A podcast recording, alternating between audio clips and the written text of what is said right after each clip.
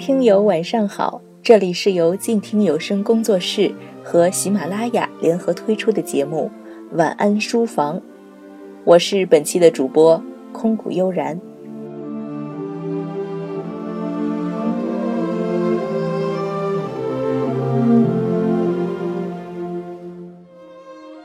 池子健《额尔古纳河右岸》这本书里有这样一段话。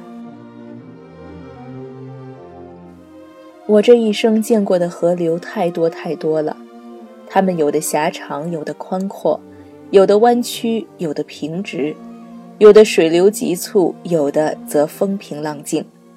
它们的名字基本是我们命名的，比如德尔布尔河、奥卢古雅河、比斯吹亚河、贝尔茨河，以及伊敏河、塔里亚河等。而这些河流，大都是额尔古纳河的支流，或者是支流的支流。这段话我很喜欢，在阅读的过程中印象尤为深刻。今天的节目，我们就来和您推荐迟子建的《额尔古纳河右岸》这本书。在这里呢，我来分享给大家。自己写的一篇书评，来和大家一起进入额尔古纳河右岸的世界。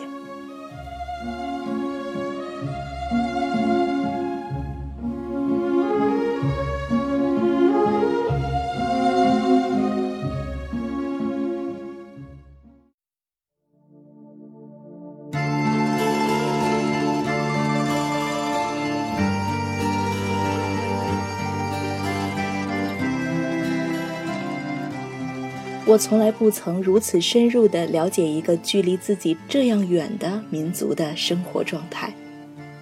我还没来得及如此近距离地踏上未知的旅程，倾听祖国北端的不为人熟知的角落里发生的喜怒哀乐。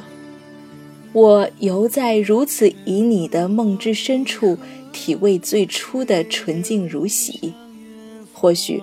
我也可以和书中这位有九十岁高龄的鄂温克族最后一个酋长的女人一起，一起回到过去，试着让故事继续。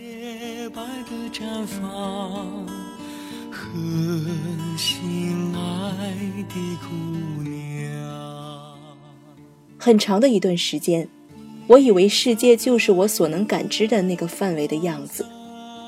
这里面有城市，有乡村，有人间，有阴间，有年轻，有衰老，有笑，有哭，有喜，有悲，有爱，有恨。当脱离稚嫩的年龄，可以背着包四处旅行，我发现这个世界大到不在自己的感知之内。当我看到凤凰古镇里一个婆婆。靠纺织衣物为生，不曾出镇子一步。当我在婺源的思溪岩村看到住在村落里的阿姐在河边一面捶打衣服，一面唱着洗衣歌；当我坐在碧山书局里那个静坐了好久的满脸皱纹的老人身旁时，我知道这个世界有太多的不为人知。当我读罢池子健的《额尔古纳河右岸》。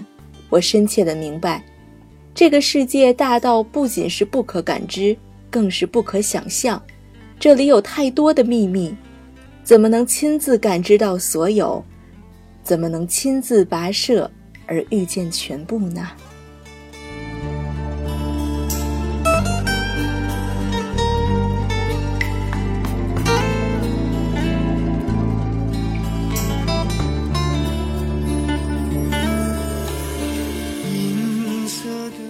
书里这位老人家的讲述就在耳边盘旋。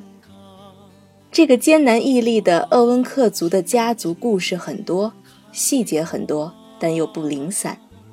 从清晨正午到黄昏，半个月亮，穿插在故事中的主人公时而会脱离回忆出现。此刻，我们都甘心入戏太深，我们都是搬着小木板凳，栖在老人膝下。听故事的鄂温克族儿女，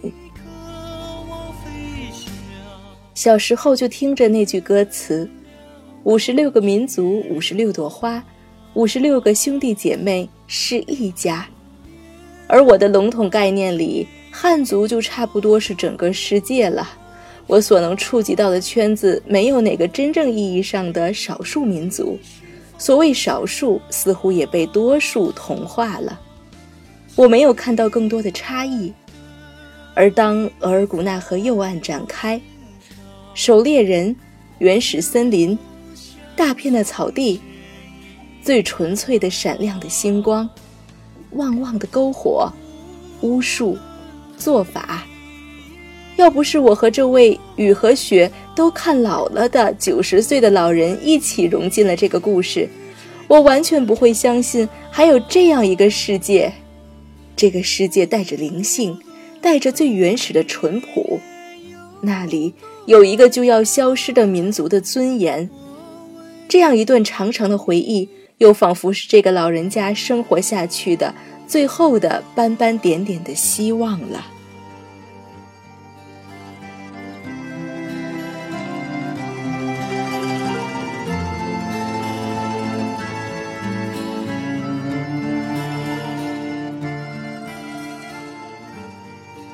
这样一部长篇，在从清晨到半个月亮爬上来的艰难历程中，竟让自己也有了一种瞬间白头的沧桑变迁。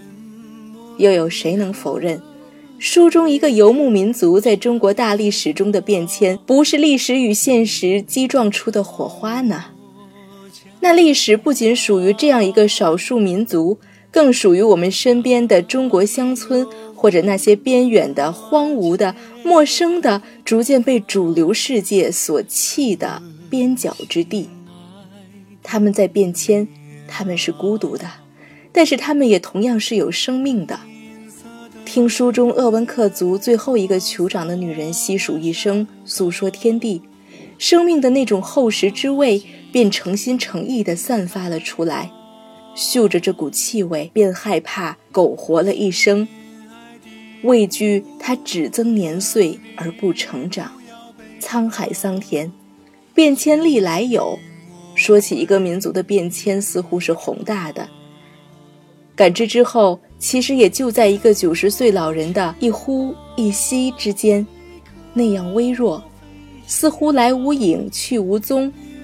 那些善意的口吻之后，流于脑际的是探寻后的祝福、祈祷、惜福。以致真正想脚踏实地的去寻他，想为大地上流淌的河流做点事儿，那里有着千千万万人的血脉和心跳。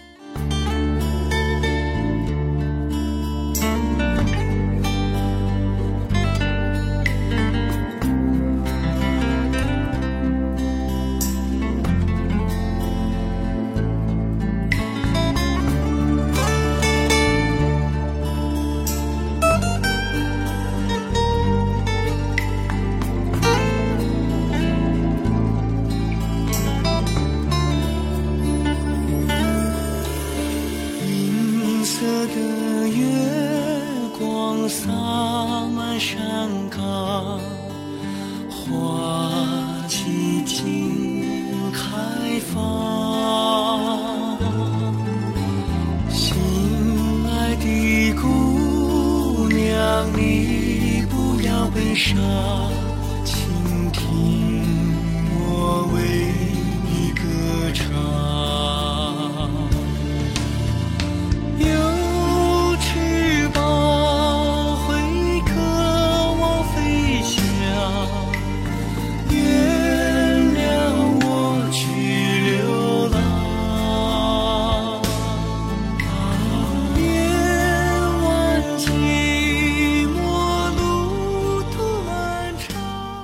或许迟子建笔下的额尔古纳河右岸不是最完美的，但又何必在意？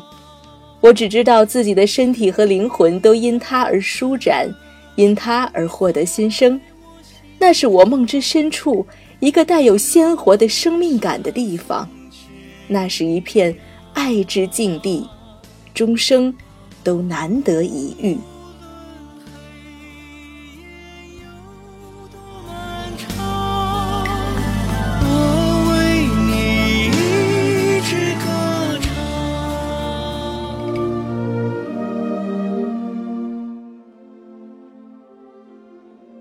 古纳河右岸，我喜欢迟子健为我们带来的这个故事，在此也诚心的推荐给您，在有空的时候不妨一览究竟。好了，以上就是本期节目的全部内容了，感谢您的收听，让我们下期节目再见。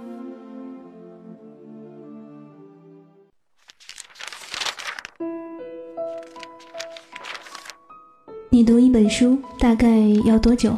我读一本书大概需要一个星期吧。嗯，差不多三四天吧。我小的时候读书快，一晚上就能读完一本书。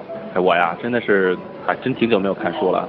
平时工作真的太忙，应酬太多，晚上回家也没有什么时间去看书。